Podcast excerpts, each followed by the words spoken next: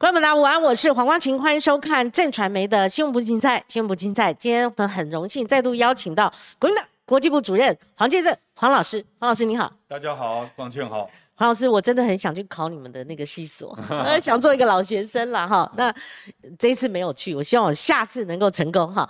那黄老师，其实你才去华府回来，几号回来的？我礼拜天晚上回来。去了多久？去了半个月。为什么这次这么久？啊，因为放寒假，放寒假。因为我现在还是专全职老师嘛，那现在这个职务如果在开学期间比较不方便，所以只要是寒暑假就用力跑。是啊，那我们也看到新闻报道啊，说这半个月国民党为了强化国际联结，黄介正访美绕着国会山庄跑，我看到还有照片露出嘛。是是。你可以帮我们重建这半个月，你到底在美国接触哪些人，做哪些事？这次跟过去，我去年我跑了五次啊，嗯，就是六月到十一月我就跑了五次。那么，呃，我最熟的当然是智库了，大学，因为我也是学者。对。那美国行政部门，呃，我也都有接触，所以，所以除了六月份陪朱主席出访以外，剩下的四次啊，大部分都是闭门的。嗯。啊，有一次是兵棋推演，就是新闻报很多的。那其他的时间，我大部分都在。拿捏那个气氛，所以大部分都是跟美国行政部门跟跟这个智库学者交流。那呃，国会也有跑，但是就不是重点，大概看的。陈总议员有吗？呃，都有，但是就比较少。上面有比较少，比较少。去年比较少。嗯。那所以我就跟我在美国的幕僚讲，我说这次我去啊，嗯，我要拿捏一下国会的情况。嗯。为什么呢？这也是。热点嘛，嗯，一个就是，呃，共和党掌握了这个众议院以后的众院议长麦卡锡，对，会不会要到台湾？嗯，另外一个就是他的中国特别委员会不是说要到对台湾办听证会吗？嗯，那这个你不去国会，你跑再去跑去智库聊天。你就这就效果不是就是就绩效或者是说 efficiency 应该怎么讲？没有对症下药了。就是说我我最需要知道的讯息啊，我就我我当然要把时间花在那。对对对。那那此行就是想要进一步了解。所以我要了解一下美国现在的气氛啊。其实其实我的这一次去访问呃，应该是说为了呃国民党准备总统大选啊，去比较精准的去。观察、掌握、啊，理解现在美国华府的气氛，跟美国他对整个欧洲、亚洲，他到底是怎么想的？嗯，以及他未来对台湾或是台海有什么样子的规划或期待？嗯。那对我来讲，我最主要我是带笔记本出去记笔记的，这样子哈。对，而反而不是出去说教，跟人家讲说你要相信我或者什么，不是，而是去非常认真的。那我们知道很多国会的拜会啊，老实讲啊，那个政政治人物最重要的是什么？嗯，拍照，一定要有图有真相。对，但是那个照片的背后是什么？嗯，一般的观众他不会去问。嗯，我这一次啊，我我。把握一个原则，就是尽量不要拍照。就是我看到了美国国会的朋友，不要抢着去拍照，或者是勉强别人拍照，然后再贴。你看我脸书一张都没有，对不对？嗯。因为我最重要的，我是要坐下来，我要听他们讲，然后看他们在想什么，然后用我过去累积的经验去做最好的判断。所以，我我我总共呃在。国会的部分，因为我虽然半个月，但是中间扣掉了这个周末啦，还有另外我跑了一趟德州 Houston，嗯，所以我真正在华府跑国会山庄是总共有六点五个工作天，嗯，我跑了二十一个办公室。这是为什么是？就是在把握时间一直在绕。为什么绕呢？因为美国国会呃山庄在中间嘛。那众院在一边，参院在一边，但是约的时间有的时候不会说你刚好都在同一栋，嗯，所以我就变成这一栋跑，然后这样来回，这个中间的距离以我的脚程十七分钟，哇，就是跑过去，再回来，然后下一场再回去。那那个影像很强烈，就看到黄建仁老师在那边传说，我跟你讲，影像不重要，是很冷。很冷啊、对，就是零下因为每一个你知道吗？嗯那个美国家庭或者尤其是 office 嗯 building、办公室里面，它那个冬天暖气都开很强，你鼻子吸进去是热的，嗯温温的气，所以你在里面穿一件衬衫也很自在。对，可是，一出去就那个耳朵风吹的耳朵都要掉了，所以我就一直安检，就是我每去另外一个 building 就全部脱下来安检一次，然后再全部穿上，就这样跑。那有的时候，但是 I enjoy it，、我我觉得，因为我我想要知道这种求知欲啊，就压过了，其实是蛮累的。我大概每天早上八点半，嗯。开始行程，到回还没有回家天就黑了啊，因为现在冬天嘛，我回到家大概都是七点。就你一个人吗？呃，那那有有一些那个我的助理啊，会嗯跟着我嗯嗯嗯啊，因为因为他们有的时候我会说你要确定下一个我从这里到下一个对，building 的办公室要多少时间，要准，嗯，然后你这边要把我掐断，然后我用跑的。对对。那因为如不可能 delay 哈，那你对下一个行程也不礼貌嘛哈你一。拖，因为我行程很满，你一拖就全部拖掉了。嗯，那黄老师您这么尽责啦哈嗯，也是负责，因为资讯要正确，对你才能判断，才能够给国民党做一个参考嘛哈。而且你们还有智库哈，所以黄老师，你可以跟我们略略透露一下，您刚刚有点到的两个行程，嗯，最后您的结论是，我我我只能讲我，如果要讲硬的结论是没有。嗯，啊，但是我讲实话，就说我我听到我的感觉。方向，方向，就是美国众院议长麦卡锡他的办公室的幕僚跟共和党嗯。的外交委员会啊这些，就是我碰到共和党的幕僚，嗯，啊、都跟我讲一定会访问台湾，一定，一定会访问台湾。那就等于两定了，啊。绝对他 绝对会访台湾。甚至民主党的议员的办公室也嗯不认为他不能到台湾来，对，所以我比较这个 trip 让我感觉就是他会来，会来，但是他们也很明白的跟我讲，就是说因为他上任议长啊、没多久。对，啊、我自己在国会的那个办公室走道上面看到好多在搬家的。就是因为他们调整办公室，因为你知道吗？那个政党轮替啊，对，就是多数党他的办公室就会要变，嗯，所以有很多办公室还在还在挪。另外就是委员会的成员，然后中间都要爬拉 can 的，嗯啊，当然议长或是少数党领袖、多数党领袖他有比较大的权威，那这些桥都需要时间，所以他们他们也跟我讲，就是说。来是就是麦卡锡想要访问台湾，这是确定的，嗯，但是呃还没有时间表。没时间表。对可是黄老师，我们都知道国会有会期，对他什么时候休会？对，那休会的那个期间是不是比较方便？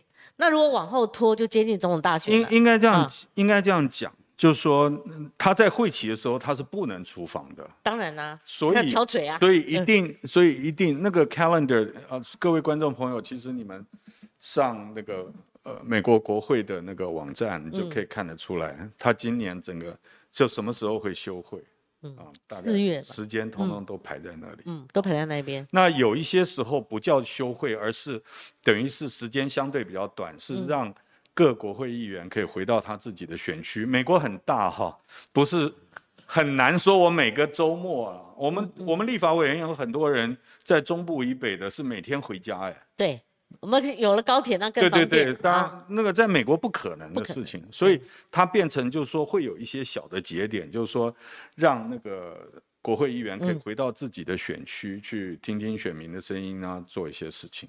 嗯，那黄老师没有时间表，但那个他的这个议长的任期不像我们是四年，他又比较短，一半哈。那所以呢，又碰到休会期，那他们还要准备，要有行程规划，嗯，呃，什么航线呐、什么干嘛？所以今年我我们大范围哈，嗯呃来看的话，今年你觉得有没有可能？他们跟我讲就是今年了，就是今年了哦。好那的，所以他们也有问我，就说你你你认为黄博士，你认为是这个议长什么时候去台湾比较好。嗯嗯。那当然，站在我们的立场，我们不能说，嗯、你最好没有一个是好时机，是你最好不要来，呃，因为基本上我们要拿捏一个我们自己作为一个主权国的立场。对，今天是一个民主友好国家，对台湾生存安全这么重要的国家，嗯。我们小鼻子小眼睛的嗯。不欢迎别人，我们从国家利益角度来讲，嗯，不可能，我们一定是欢迎的。一定是欢迎，一定是欢迎的。但是在做法上面，国民党就有很多嗯。呃看法跟观点，嗯嗯。比如说呃针对呃尤其是已经有了嗯。啊这个去年的例子，嗯。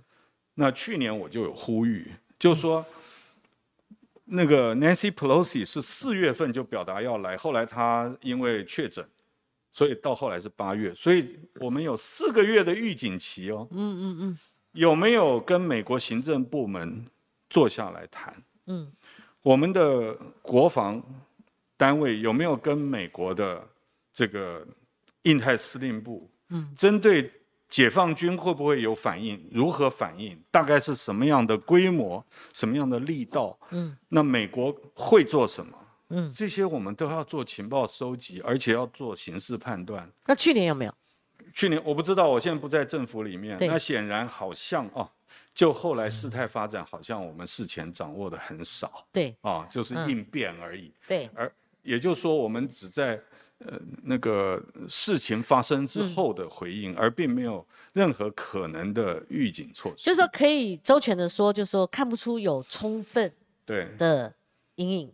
对，那我的意思就是说，既然去年就有这个经验了，嗯，你今年这个消息已经出来很久很久了，不管他来不来，是不是都要做准备？嗯嗯嗯，准备的时候，不但是要掌握确切他要不要来、什么时候来的这个资讯以外，你还要去想有可能有哪些应应措施。嗯最高我们的天花板在哪里？嗯我们最多能做到什么？对，我们最低的楼地板要守住什么位置？嗯这些都要做嘛。嗯，那你，我我觉我现在不知道我们政府做了没有，但是这个东西呃是必须要，我觉得啦，嗯啊，现在政府我我没有把握，嗯啊，那因为我不知道，但是如果是我们执政的话，这个老早就启动了。应该要。我跟美国人讲，我说如果是议长要来的话，我说我老早就送一个这这特别的 task force 一个小组就到美国来了，要要一个小组，呃，啊。要跟你们对话，要对口了要跟你们对话，就是说你们如果真要来，你们认为会有什么后续？嗯嗯嗯。啊，嗯。那国际社会会有什么反应？嗯。如果中国大陆是用军事的回应的话，嗯。会影响到民航到什么程度？嗯海运到什么程度？嗯我们双方总要坐下来聊一聊吧，嗯，而不是说我做我的，你做你的，对，不是台美关系最好的时候吗？嗯嗯做给我看呐、是对不对？是。那黄老师，在这个今年，嗯，我们都知道台湾的选举年，嗯那有比较明确的方向，可能今年麦卡锡一定会来，好、大概掌握的讯息是这样，好、那所以国民党内部已经达成整合了吗？因为您在前线，然后你又研究这个国际事务的，然后你有你的观点，那可是你碰到这个政治攻防的时候，那国民党要一个统一的定调嘛？你你怎么建议？就是说，或者是已经已经有个就党中央来讲，我刚刚讲的就是我就是党中央的调子。调子啊，哦，这样哈，对啊，没有没有什么，是。因为因为我现在很多外面的媒体很喜欢把那个非绿阵营的全部扣在我头上，对不对？那我那为什么我不把那个这个所有这个这个非蓝阵营的全部通通都扣到绿营身上？我们不要这样子，我们国内政治是国内政治，今天台美关系是攸关到我们国家未来生存发展的，嗯，所以大家要严肃以待。那如果我看到前面的论述比较请进蓝绿又分边了哈，甚至有一些中间立场的也有主张是说避免台海情势升高，哦，说建议是不要来的，哦、那所以呃，如果在这个论点上呢，您觉得呢？因为以去年佩洛西的后遗症来访以后的后遗症，是台海危机升高了嘛，甚至有人行说，媒体行说是比九六年台海危机还要严严峻嘛。那我们被封锁，中共六加一封锁嘛，哈，这个大家都可以记得。然后那个共军共机啦，哈，他已经穿越海海峡中线，已经没有所谓的海峡中线了，哈。所以这些都是大家论辩的一个焦点。那所以呢，如果蓝英他的论述，以目前我看到的是都主张他最好不要来，好，没没也没这样子。对你，我看到是坊间的这个，应该是非民进党的支持者，非民进党有一个光谱啊，然后很宽广，对不对？有些有些人认为这个呃最好不要来，有些人是支持。但我刚刚讲的是中国国民党立场，嗯，就是我们作为一个主权国家，作为一个民主国家，作为一个跟美国关系的发生，嗯啊，从最早的。我们的跟美国之间的盟国关系，嗯，都是国民党执政的事，是是，所以中国国民党当然是有权利，嗯，也欢迎，嗯。啊，这个美国的朋友啊来台湾访问。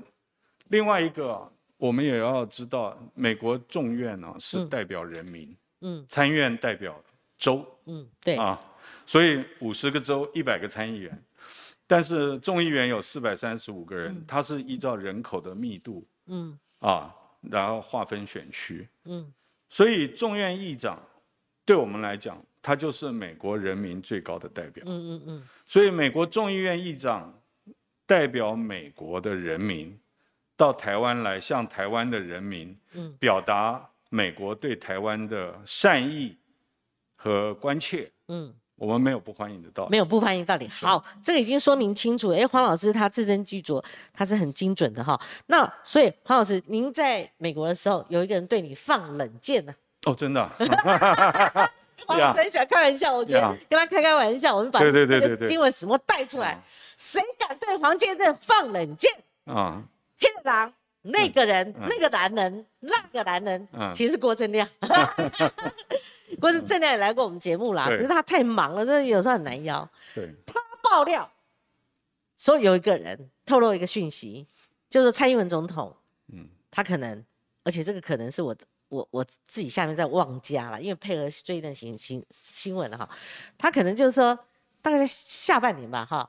他可能会到美国，哎，这个时间点我把它抽掉，好，我我大嘴巴的习惯我要改掉，就是说这个讯息透露，我把它讲明确哈。嗯，郭正亮他引述国民党国际部主任黄建正，黄建正的消息指称，驻美代表肖美琴、旅美独派团体最近都在忙一件事，美国国会也开始传闻，这件事将令大陆掀桌。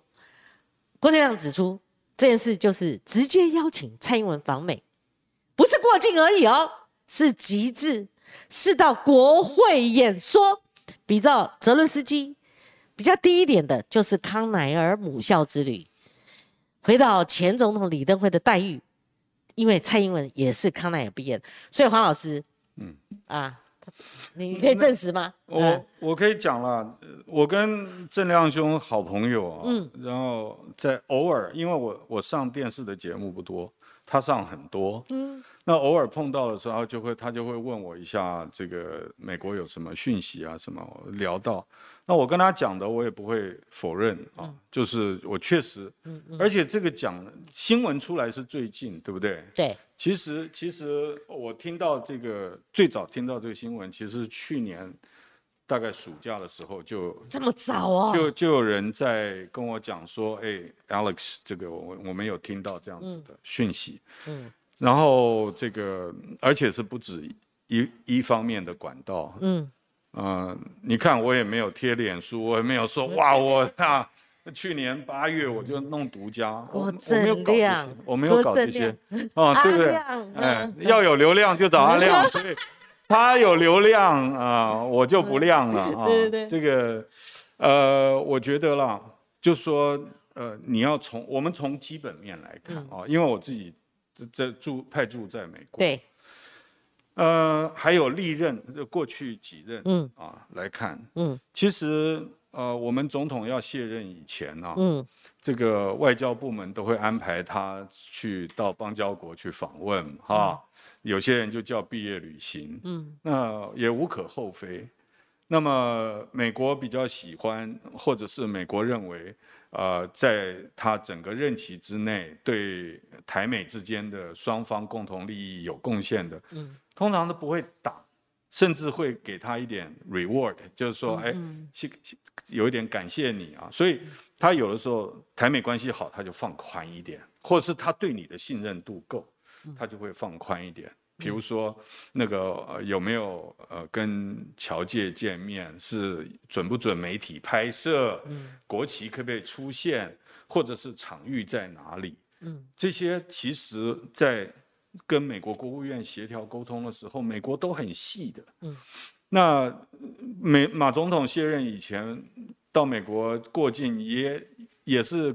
超过过境的待遇吗？他要去哈佛，对他有他也有回母校去，他回母校去去演讲，所以所以呃，就我们用常理来判断，美国基本上对蔡英文是满意的嘛。一定是宽路线啊。呃，那满意的话，你说在他卸任之前，那个路过美国待遇会不会好？这个大家用手指头拨一拨算就就应该会算得出来，只是说他会不会好到？突破或是跨越红线，突破那个过去的禁忌，那这个就是美国要拿捏。美国不，他不管对我们的总统有多感激啊，多贴心，他的基础基本面那条线是非常清楚，就是美国国家利益。嗯，他不可能说啊，那个我为了你，我自己不守我的国家利益，不可能嘛。嗯。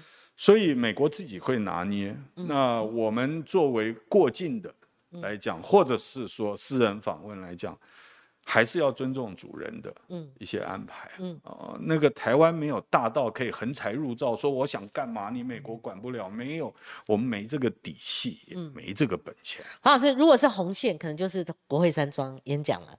如果说私人行程，就循李登辉模式或马英九模式，他就用校友身份回去。在台湾旅行法通过之前呢、哦，那个美国的漏规，可以说川普总统他有把它去摇一摇啦。以前呢，我们都很清楚，就四大天王是不可以访美嘛，就总统、副总统、行政院长、行政院副院长。嗯。另外就是另外外交部长跟国防部长不可以进，啊、呃，外交部长不可以访美，国防部长不可以到华盛顿周边五十英里的地界。嗯嗯。就是双方的大概，美国的内规加上台美之间默契，大概就这样子。嗯，有改变是因为台湾旅行法。嗯，台湾旅行法规定了以后怎么做，那个弹性很大。到目前为止，我们也没有什么特别的突破啊。嗯、那但是就美国自己立法来讲，他已经等于是放松了这个条件。那美国会不会同意用什么样的待遇、什么样规格，是以当时这个这个美国它整个国家利益来看？嗯，所以我经常讲，今天美国跟我们要怎么做，或者是中国大陆会不会武力犯台？很多人都是，我们不要把目光就夹在这边看一个台海 ADIC，然后说啊，你看最近美国跟呃北京搞得很不好，错了。我我看这些问题都是从美、中、俄三强的六六这个三组双边关系来看，对，因为他们那是大国，我不是写一篇文章，有。大国思维，台湾不可不察的强权大国思维，对，黄介正，嗯，为什么是大？因为因为他会怎么做，是依他的。大国的格局跟角度跟利益来做，我们有些时候会想到的是我们自己认为啊，他应该会怎样。所以过去有一个节目叫《从台北看天下》，嗯，在我们学国际关系来讲哦，这是有相当的危险性。对对，因为从台北看天下，你都会把台湾政治去投射出去。对对，比如说我们去，我们谈到国内选举啊，我只讲一点点，因为我不懂，我也不搞。这个竞选这一块，我们看台湾选举都看民调，看哪一个人的仇恨值，看他这个谁跟谁配啊。我们最喜歡啊，就是谈这些事情。但是你今天跑到台湾 ADIZ 以外，别国看的是哪一个党胜选对我最有利，他会弄出什么局来，或是他会搅乱什么局，他看的是这个，而不是看说啊这个人是怎么。当然都有一部分因素，但是最大的他是看他的国家利益。所以你从大国的角度去死去切入的话，你就会发觉其实有一些东西你也不必跟老外讨论。也不必去指责谁好谁不好，因为那不是他关切的重点。他关切的是说，未来几年，嗯，哦，我们讲一个，对不对？二零二七年、二零零七年的时候，那么台湾有什么红三军啊？阿扁被小布希总统说是 trouble maker，是不是在结构上已经看得出来，美国其实是希望政党轮替？嗯。因为马英九是一个比较相对平稳的。嗯，二零一二年的时候，蔡英文那个时候做民进党主席，想要挑战马英九的连任。对。结果去访美，人还在美国，美国国安副顾问就放了一个消息给《金融时报》，嗯，说美国不认为蔡英文会处理好两岸关系。嗯。结构问题。结构问题。二零一六年，嗯，那个时候福茂没过，嗯，太阳花，再加上马习会，美国并没有被征询嘛。哦，这很关键呢。那所以在台湾民众也有感觉，就是好像两边走得快了一些的时候，嗯，它结构上面又变成了一个要转的，嗯，一个机会，嗯。那我从这些过去的角度来看，嗯。你今天到了二零二三、二零二四的时候，习近平经历过了十年，嗯，美中的战略对抗，嗯，美国的印太利益，还有台海在未来几年，嗯，必须要争取强健身体，嗯，锻炼身体的时候，通常我们在练身体的时候是不能打架的。对不对？在服药的时候，你不要去跟人家。还有李李小龙太过强了，呃，会被折，对不对？所以，所以我们现在又到了一个时代的节点，也就是说，台海越稳定，可能越符合嗯大家利益。很多人认为哈。大家会听，因为大家有的时候会讲说啊，那个那个蓝军有这些想法。其实我们有时候看美国，会把美国少数鹰派的观点灌在共和党的头上，或灌在美国头上，认为美国就是如此。其实美国的光光谱比我们还宽广。嗯，你想想看，民主民主党里面，对不对？从那个女的参议员 Elizabeth Warren，到那个 Bernie Sanders 那个老头子。那个进步跟保守，他那个他们的代表性，他们频谱比台湾的政党内部频谱还要宽。对，所以我们不能够看错，就是拿到听到一句话说哦，美国就这样想。所以基本上来讲，我这次的感受，嗯美国人是说我们最符合美国利益的，就是台湾海峡的和平稳定，就这几个字啊，不用人打仗。嗯，好，那剩下的就是下一个层次了。那很多人有认为维持和平稳定的用什么方法，对不对？嗯嗯。有些人认为就是说，你就一直买武器，你就一直健身，你把台湾建设成一个很强的，人家打不垮、吞不下的一个台湾，造成一个贺主力量，就不会打起来。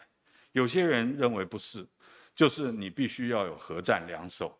你你就一直在建军，你等于是也在刺激，所以为了过避免过度刺激，所以你还是要有一部分的对话，嗯，然后相辅相成。所以美国自己也有不同的意见，不同的意见。美国，如果你跑去跟鹰派的人讲，你可能可能会打鸡血撒狗血，嗯，可是你跑到美国智库啊，很安静的坐下来跟大家交流，你会发现美国。的智库学者，嗯，就所我们所谓的建制派，嗯，学者，呃，绝大多数都认为不要打仗的，嗯，就是说我们要用想尽各种办法，不要去一直往那个打仗的方向去吹战鼓啊，去擂鼓。他们认为那个完全不符合美国利益，因为为什么？因为美国现在还有通膨的压力，对，美国自己经济快已经走向衰退了，嗯，然后又面对中国大陆那么大的挑战，还有科技竞争，产业链又不在自己，尤其是高科技产业链不握在单独握在美国手上，嗯，所以在美国已经做出是相应的调整，但调整需要时间，嗯，比如说我知道我这个到健身中心。大概一个训练期程是多久？我不可能才训了一个月我就说来出来打，对不对？因为我我还在练的过程。同样，美国印太印太的美军，还有我们自己国军，这个很现实的一句话，嗯，我们只要讲一件事就好了。二零零五年出生的男生不是要服十二个月了吗？嗯，但是二零零五年，加二十二，就是大学毕业。二零二七了，嗯嗯，也就是说，外国媒体或者是退将，最早二零二一年开始讲说二零二七最危险的时候，那个时候我们才刚刚要开始把那些大学毕业的人弄来准备做十二个月的这个常务，就是义务役兵役。对，所以当你面对这些现实的时候，美国人听到我的简报以后，他会说：哇。他说：“所以二零二七年以前你们还不行呢。”我说：“对啊。”就二零二七是最近印太现任的司令，他所提到的，他最近还有来台湾嘛？啊，所以我们那时候才有延长一年。我因为旅行，因为其实明年一月，二零二四年明年一月就开始了。嗯。可是我很难想象，因为我们大学录取率很高啊，百分之九十几。我觉得高中毕业生不会说我先去当一年兵，然后再说。所以大家。可以想象的，就是等大学毕业，等大学毕业就已经二零二七了。对，所以，所以今天我们台湾所面临的处境，嗯，要有人家讲知人者智啊，自知者明啊。我们要搞清楚自己吃几碗饭，我们需要多少时间，嗯，是在什么情况之下，不要喊打喊杀，嗯，然后以为键盘嘴炮可以捍卫台湾安全，这些啊。都是我们在经历了二零二二所看到，从乌克兰到八月围台军演以后，全台湾的正常人，嗯，都应该要沉淀下来去思考。好，黄老师，那如果回归您这样的一个分析，嗯，呃，美国也是希望台海稳定，对，不要战争，嗯，那某种程度要对话，好，那如果在这个前提之下，我们回归那。这个麦卡锡来台访台哈，你又认为是今年一定会来？那蔡英文访美也势在必行了哈。你觉得这个在范围内吗？我觉得啦，那个因为这个时间表是一个会影响的。比如说，我们大选应该是在七八月以后就热热季热战，就很热战。如果那个时候美国在的议长来的话，嗯，呃，他就会影响到我们选举的盘。对。其实，我觉得如果你我是候选人哈，在我们打的最最热的时候，突然多一个变数进来，其实你也会怕，我也会怕，嗯，因为你不知道选民的反应是什么。对，啊，所以所以这个就是我们哎，我们在聊天就已经开始做推演了，对不对？嗯，因为就是热季开打以后，嗯，才来会是什么个情况？对。春天来是什么样一个情况？嗯，然后再把 Google 拿出来的美国国会休会时间拿出来，那个套叠一下。嗯，对你大概如果不做这个话就太笨了嘛。嗯，对不对？好，那蔡总统出访，您的研判呢？嗯，我没有什么研判，我们就讲说他是他以总统的身份。出访邦交国，然后过境美国，我们就以这一个场景来讲。我就说讲明确一点，就康奈尔之行呢，如果用这个，他是校友身份，过去马英九用过，李登辉也用过的。因为二零二四明年五月十九号以前，他都是总统，嗯，对不对？可是，一月就投票了，嗯，所以他什么时候访问不一定要咬在投票之前嘛？了解，对不对？嗯，那。他可以出访，就这段时间，那我们当然可以去估算了。对，啊，比如说他的出访会不会帮助绿营增加票啊？嗯，或者是说他决定选前他不要乱跑，嗯，因为他要操盘。那也有可能是说那个为了台海和平稳定，等到明年一月下一任总统选出来以后，对，他再去做马那时候是告别之？旅啊。马是几月去的？我我要查一下，要查一下。对，我的意思就是说，他逻辑上就这些嘛。对对对，的确 make sense。那我就往下推，您我您刚刚在分析的时候，我就脑海里就跳出来，就是说，我们台湾常常有人用小社论哦，甚至哦，说我们这边的要选总统的哈，都要去美国面试，嗯啊，当然日本、新加坡这也是常点到的。第二个就是说，我说小社论是指说，萧美琴这一号人物是不是美国主义的？就是说，不管未来民进党这边的谁出现，他都是很可能的、很可能的副总统人选的搭档人选。我实话实你有没有听说，听到这个事情？没有，没有。我我没有听到，我也不觉得美国应该去把手手伸到台湾的政治里面来。正副总统都是像像那个阿扁，我前几天访问他，他也驳斥，他说我我两次我都没有什么美国面试啊什么的啊，都美国都没有干不不用美国干预啊。那阿扁是不是证实了我刚刚结构的分析呢？当然当然，对不对？阿扁他在第一任那时候要参选，他走新中间路线嘛，到后来二零二零六年那个跟世台会一一一边一国那个那个连线，所以所以他也他也有一些调整呐哈，不断的呃不同的阶段有不同调整。嗯应该这样讲啦。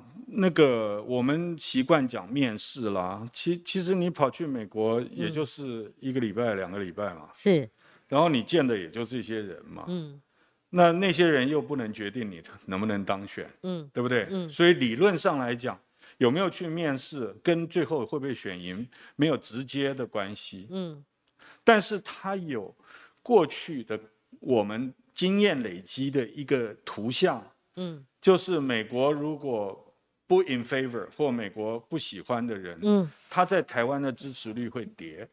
这样啊为什么因为这么准啊？因为台湾的选民希望能够选出一个可以持续维系台美关系，嗯哼，然后让我们更有安全感的嗯，这样子的一个领导人对，啊。那么，所以呃，才会有人讲，就说要去美国啊。那另外一个，你你从这个你这个 coin 就是这个铜板，你把它翻过来，就是你也不希望美国有任何言论嗯，或政策会让某一个阵营的候选人掉票嘛，对吧？对不对？是，所以，所以美国的影响力，它就光光我们刚刚讲这些思维啊，嗯就表示美国对于台湾的选民是有一定的影响力的。嗯嗯嗯，台湾普遍蓝绿白都一样，对都对，原来是这，样。都觉得台湾应该跟美国更亲近。就是说他们呃，总统候选人要展现一个台美之间，他有具有可以稳定的力量，他有这个能力让台美关系稳定。好，黄老师，因为你今天要早走哈，嗯我就延续你这个论述哈，台湾不可不察的强国思维，嗯强强权大国的思维，刚好侯友谊。好，未来你们可能潜在的候选人，他发表了一个“我们不做强国的棋子”，嗯他没有进一步论述了哈。那你觉得，呃，赖清德他反扣，啊，这是以美论，以美论会把台湾弄得很惨。你觉得这套论述哈，这因为你这个有基底的嘛，哈，你又负责这方面的国际事务，您觉得呢？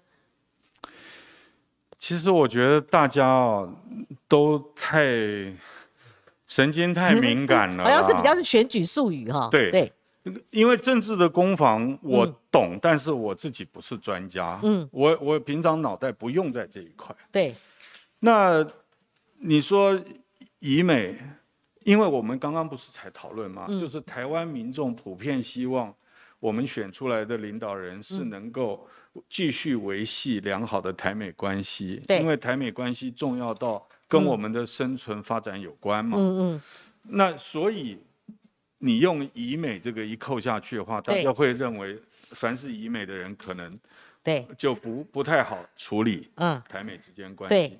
其实我觉得，真正做把我们自己看成一个主权国家啊，其实有没有以美啊？嗯，或者是我记得上一次我上你节目，我有讲，嗯，这个不管口号怎么喊呐、对，台湾两千三百万人，多多少少从百分之一到百分之九十，还是都有一点点，嗯，就是说不能把自己命运交在别人的手上的那种感觉嘛。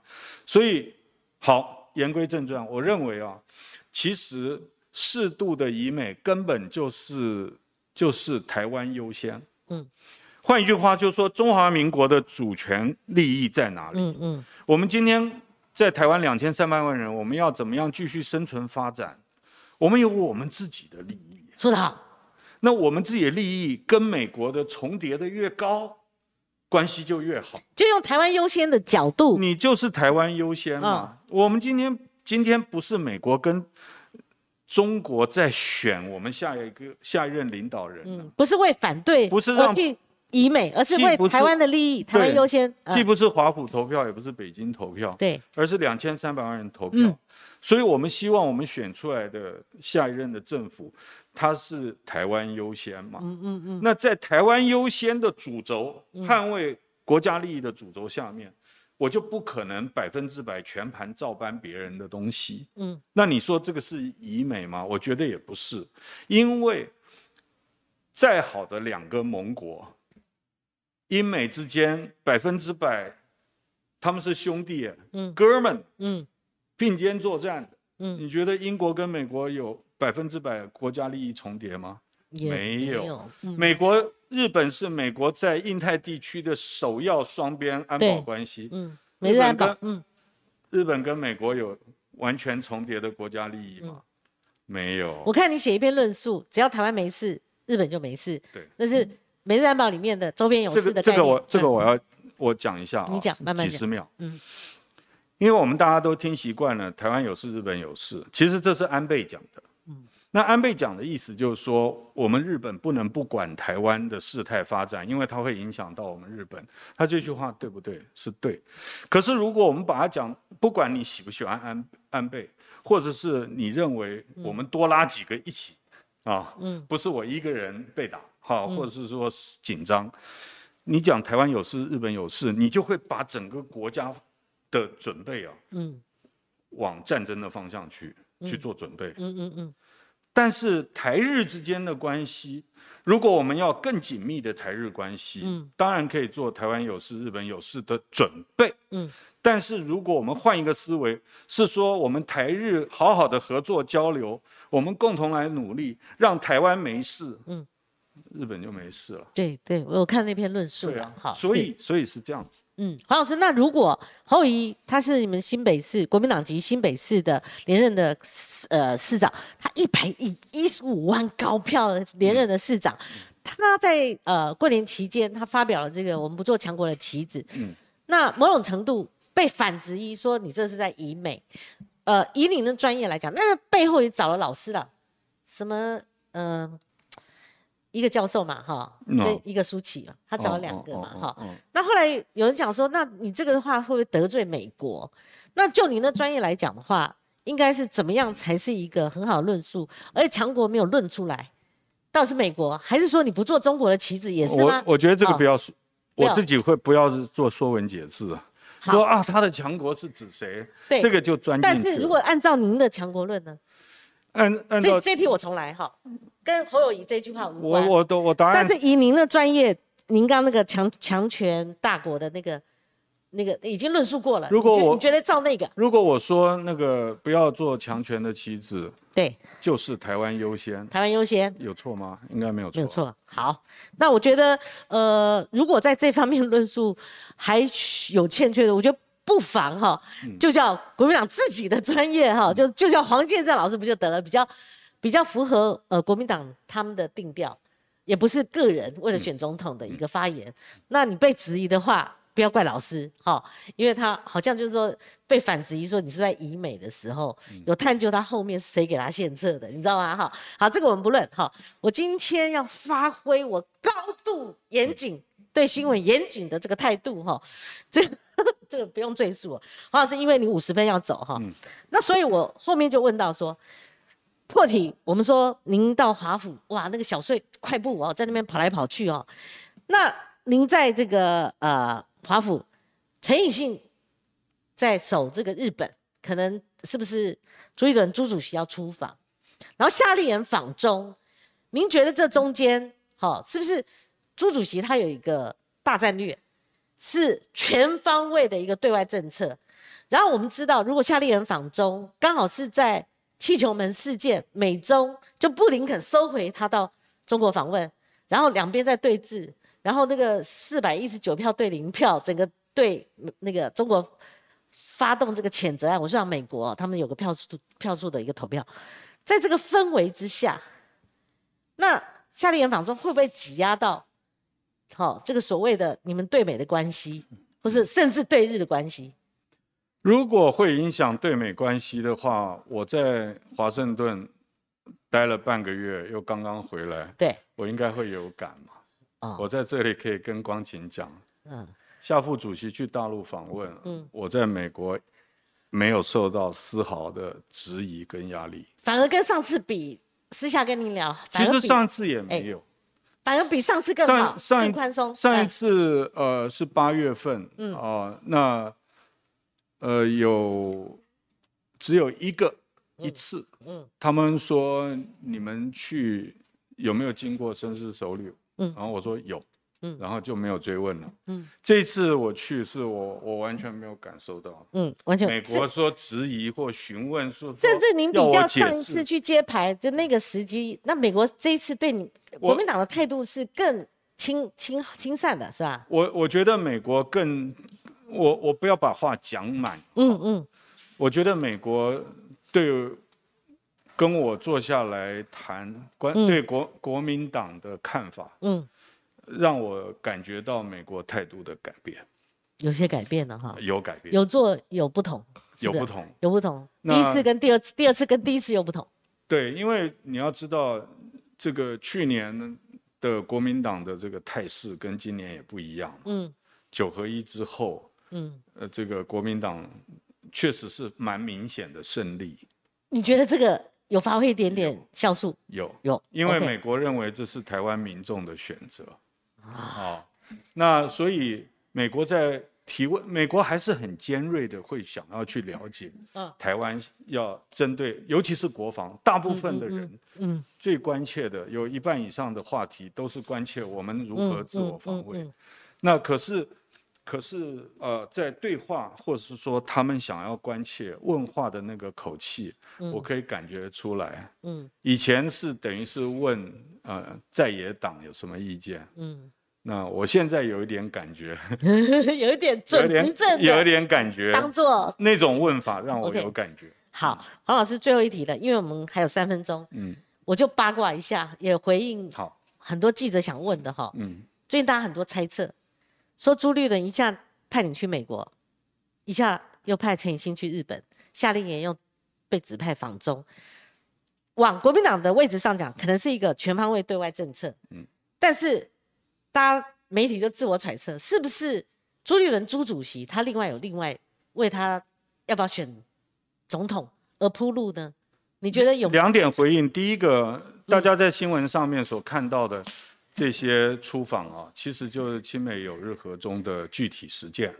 就这个，第二点，朱立伦也这样讲。第二，点，嗯如果朱立伦作为中国国民党主席，不让我们做这些事情，有愧职守嘛？是 是，所以他作为一个党主席，要我们去做对的事情，嗯让我们呃全方位的嗯跟亲美和日友中，在这个基础之上去做，嗯，我觉得理所当然。对，而且主席对我们也很信任。嗯。啊，所以呃，我要用什么样的方式去做？大家，我我现在感觉就是说，其实我们大家都在同一个 page，嗯。就说我们现在就是团结胜选，嗯。一切为胜选。嗯。啊，所以我自己做的，我我讲我身身体上面的，就是睡眠颠倒啊，嗯然后体力消耗很多，但心情是非常愉快的您。的您的意思是不是说，呃，不会朱个人，朱是主席，他理当落实亲美有日他就是在做党主席那以后有候选人，如果一旦出现了，你们打的地基就是可能要为之所用了，很现成的。